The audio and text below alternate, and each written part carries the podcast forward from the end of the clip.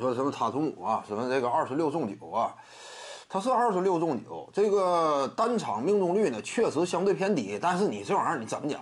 目前对于塔图姆还是要求太过苛刻。一个是人家年轻，再有一点呢，人家已经眼瞅着要看到总决赛的希望了。就是年纪这么小，已经达到了这种层次，本身就已经不低了。你要结合年龄来看，目前呢，就是所有这些。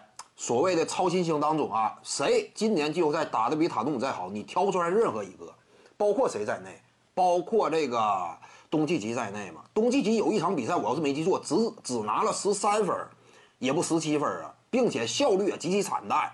那整体命中率比这场的塔图姆还差呢。而且塔图姆这场比赛送出十次助攻嘛，整个助攻方面，人家也挺理想。况且东契奇是差不多唯一一个超新星当中能与塔图姆相竞争的。问题是你在首轮比赛当中打出的效率都不理想，对不对？而且呢，这玩意儿没有对比，没有伤害。接下来一轮，穆雷是不是他面对同样防守能力很强的这种锋线的强力阵容啊？面对快船情况之下，高质高效，在场上扮演了关键角色呢？而且还率队取得胜利呢？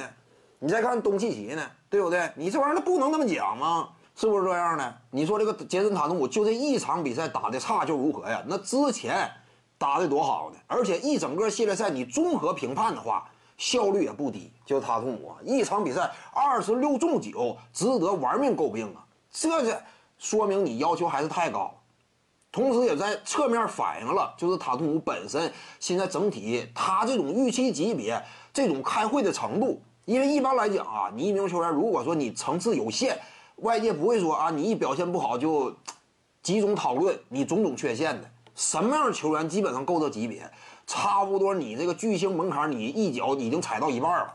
往往这种层次的外界才会说，在你一场比赛有点瑕疵情况之下集中讨论。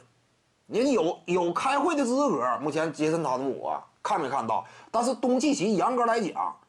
就是当下这个阶段，你有没有仔细发现一点呢？东契奇尚且没有足够的开会资格。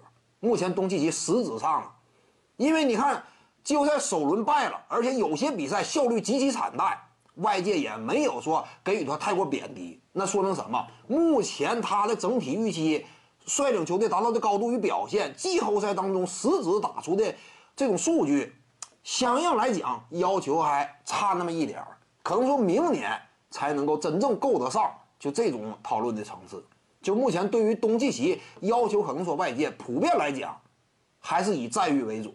那这个说明什么？层次还没有跨到那种真正的临界点层次。徐静宇的八堂表达课在喜马拉雅平台已经同步上线了，在专辑页面下您就可以找到它了。